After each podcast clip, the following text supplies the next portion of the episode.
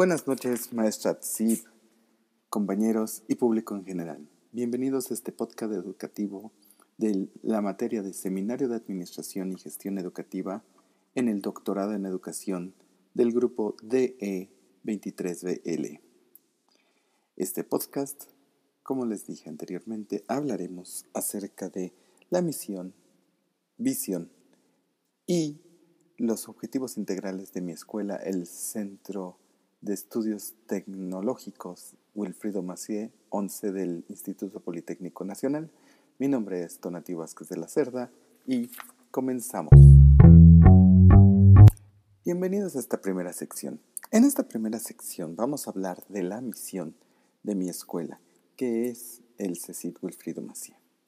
La misión dice, el Centro de Estudios Científicos y Tecnológicos Wilfrido Macié es un plantel del Instituto Politécnico Nacional del nivel medio superior, comprometido con formar técnicos competentes capaces de investigar e innovar, reproducir con espíritu emprendedor en un marco de respeto, responsabilidad e integridad para contribuir al desarrollo sustentable de su entorno de manera eficaz, empleando herramientas y conocimientos de calidad, basados en el bachillerato bivalente necesario para incorporarse al sector productivo y educativo. Bien, y con esto nos lleva a que los alumnos en mi escuela en realidad tienen varios problemas. ¿Cuáles son los problemas que tienen los alumnos? Se, se los platiqué en nuestro diagrama de Ishikawa de la semana pasada, en el cual los alumnos hoy por hoy no saben cuándo les toca ir a presencial, no saben cuándo tienen que estar en remoto. El ausentismo es muy evidente porque algunos, por salir de casa, dicen a sus padres que van a la escuela y realmente no van a la escuela, se van a pasear tienen mucha desubicación, no saben usar los talleres y no se está alcanzando lo que dice la misión porque simple y sencillamente no están empleando las herramientas que tenemos en la escuela, no saben cómo usarlas, los maestros ya no saben cómo explicar porque los maestros tienen que dar clase y a la vez en la computadora dar clase. Es algo muy pesado, mucho, muy pesado. Eso es en cuanto a los alumnos. Los docentes atienden a la mitad del grupo ahí en la escuela y la otra mitad la atienden por la computadora. Al mismo tiempo es una desubicación muy muy fuerte porque no se puede estar, como bien dice el dicho, con un ojo al gato y con el otro al garabato. Hay planeación doble, es un caos. Esperemos que esto cambie. Pero vamos a nuestra segunda sección.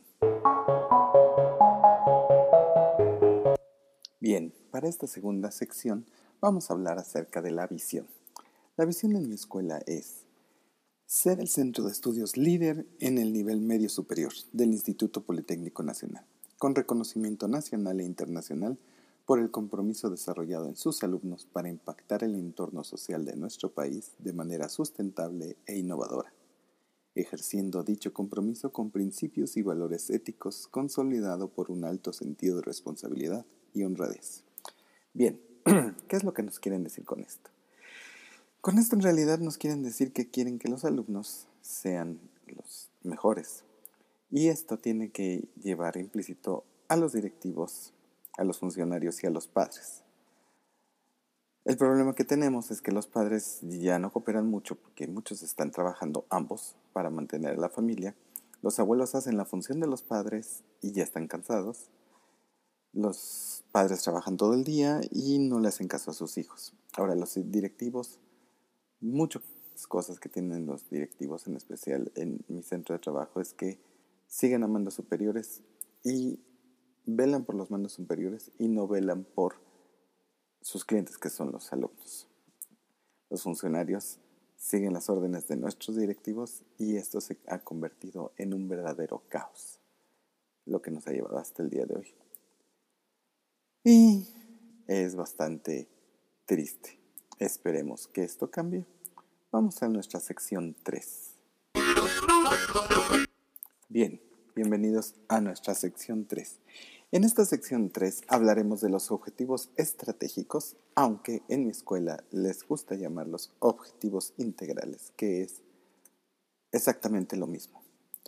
Bien, pero vamos punto por punto. El primer objetivo es garantizar formación de calidad a la población estudiantil de la unidad académica a partir del seguimiento y cumplimiento de programas académicos apoyados en servicios administrativos pertinentes con eficacia y eficiencia.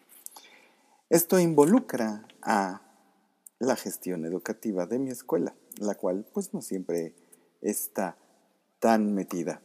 Ellos se preocupan más nada más en lo que es trámite escolar, papeleo, y no se enfocan tanto en los alumnos.